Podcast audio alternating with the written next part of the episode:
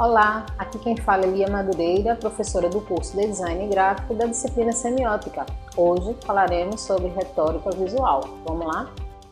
Aproveitando para lembrar que se você é aluno, né, estudante da Rede Pública de Ensino de Pernambuco, ou mesmo que não seja, se inscreve no nosso canal do YouTube para ter acesso a mais materiais. Acesse o Educa PE, procure o curso na playlist e não esqueça de indicar também para os seus amigos. A retórica é um campo, a retórica é um dos campos menos pesquisados do design gráfico, embora utilize esse fenômeno no seu trabalho projetual cotidiano. Proveniente do período clássico grego e romano, a retórica carrega o peso da sua própria tradição.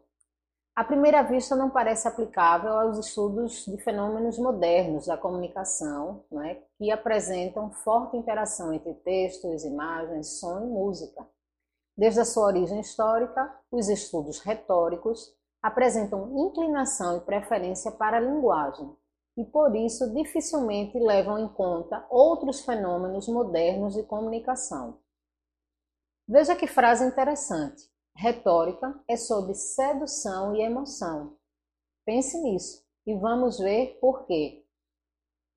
A retórica, ela pode ser caracterizada como um conjunto de técnicas empíricas, ou seja, práticas, utilizadas para influenciar as emoções e sentimentos dos destinatários.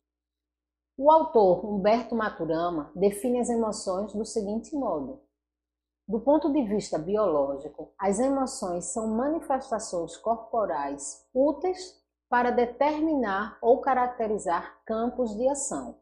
As emoções são processos físicos por meio dos quais se especificam os campos de ação em que nos movemos. O que é que isso quer dizer? Que as emoções são fenômenos de curta duração, que interrompem o fluxo normal das ações. Por exemplo, o susto que um motorista leva quando seu carro começa a derrapar em uma rua molhada pela chuva.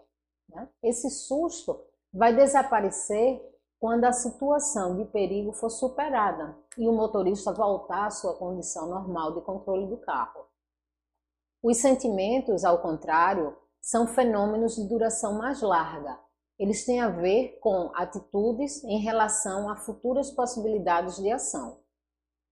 E o designer? Né? O designer, como produtor das construções visuais e da semântica da cultura, que faz parte do nosso cotidiano, influi sim nas emoções, nos comportamentos e atitudes do usuário. Na retórica visual, deve-se reconhecer que a prática é muito mais avançada que a sua teoria. Podemos dizer, nesse sentido, que a retórica sempre foi o domínio da língua verbal. Do, desculpem, sempre foi o domínio da luta verbal. E para nós designers, essa luta agora ela é visual. Né? Os três campos que são tradicionalmente ligados à retórica né, são o político, o jurídico e o religioso. Só que agora se agrega a esses três o campo dos interesses comerciais.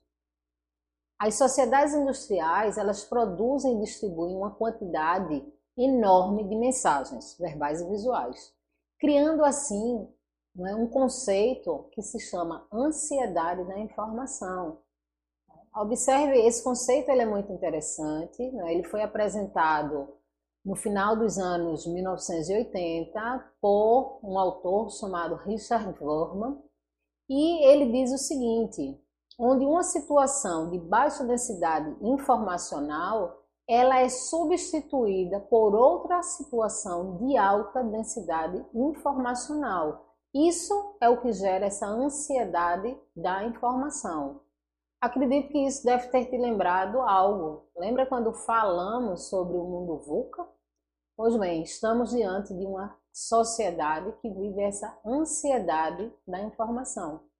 E nessa nova situação, pode-se atribuir à retórica uma nova função de natureza cognitiva, em que os instrumentos retóricos são utilizados para melhorar a compreensão das informações uma reinterpretação da retórica, sobretudo da retórica visual, como um instrumento cognitivo de aprendizagem, podendo libertar a retórica do que muita gente ainda opina como sendo uma técnica para enganar o público e também passa por algumas acusações do tipo de ah, é uma técnica para manipular opiniões. Né? E na verdade não é exatamente isso que a gente vai fazer. As primeiras tentativas de organizar as figuras da retórica visual são definidas em um seminário, né, foram definidas, na verdade, em um seminário no ano de 1964, né, na Escola de Design de Ulm, na Alemanha, e vem sendo ampliado ao longo de todo esse período. Mas possivelmente temos ainda aí um longo caminho pela frente, né, onde surgirão novas possibilidades de figuras retóricas.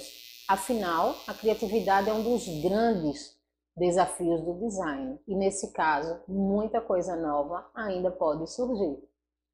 Bom, esse foi o último podcast da disciplina de semiótica, não é? mas o estudo não termina por aqui.